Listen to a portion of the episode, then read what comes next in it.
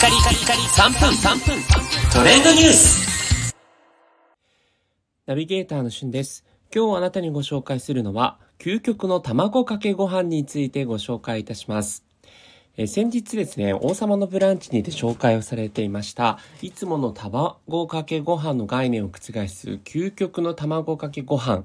これがですね、今日ちょっと私試してみたんですけど、そんな変わらないんじゃないかなと思ってやってみたら、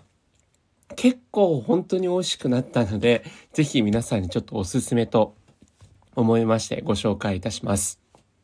え究極の卵かけご飯。実はですね、あの、卵かけご飯といえば、まあ、ご飯の上に、えー卵をそのまま割ったものを入れて、こう混ぜて醤油などをかけて食べるというものなんですが、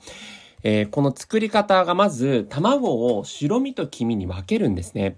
で、えーその白身をご飯にかけて、えーそこでご飯と白身を混ぜます。で、そこでこう塩を一つまみして、そのまま一口食べても結構こうふわふわしてて美味しいんですけど、そのふわふわした、えー白身混ぜご飯の上に黄身を置いて、で、決してですね、そこから混ぜず、黄身をこうちょっと崩しながら食べていくっていうやり方をすると、黄身のですね、濃厚さを感じることができて、なんかいつもの卵かけご飯よりも、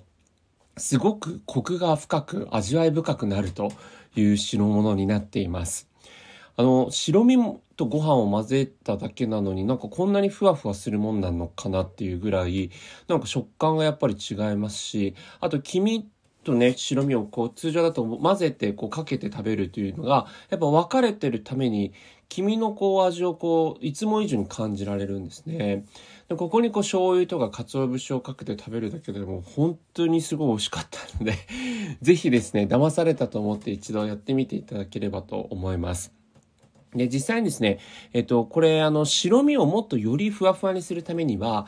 塩をかけて、まあ、角が出るぐらい白身をこう混ぜて、こうメレンゲ状にしてからかけるという食べ方でもいいんですけど、結構ね、それだと手間がかかってしまうので、まあ、本当に白身と黄身を分けて、そのまま白身を、ご飯の上にかけて、ああの、混ぜるっていうだけでもね、だいぶふわり、ふわふわ感が、あの、感じられると思いますので、やってみてください。ちなみにあの、味変としてはですね、岩のりとかを一緒に混ぜて食べると、もうより、えーコクが増して美味しくなります。これね、本当にこの究極の卵かけご飯レシピも多分無限にあると思うので、えー気になった方はですね、ぜひ試してみていただければというふうに思います。それではまたお会いしましょう。Have a nice day!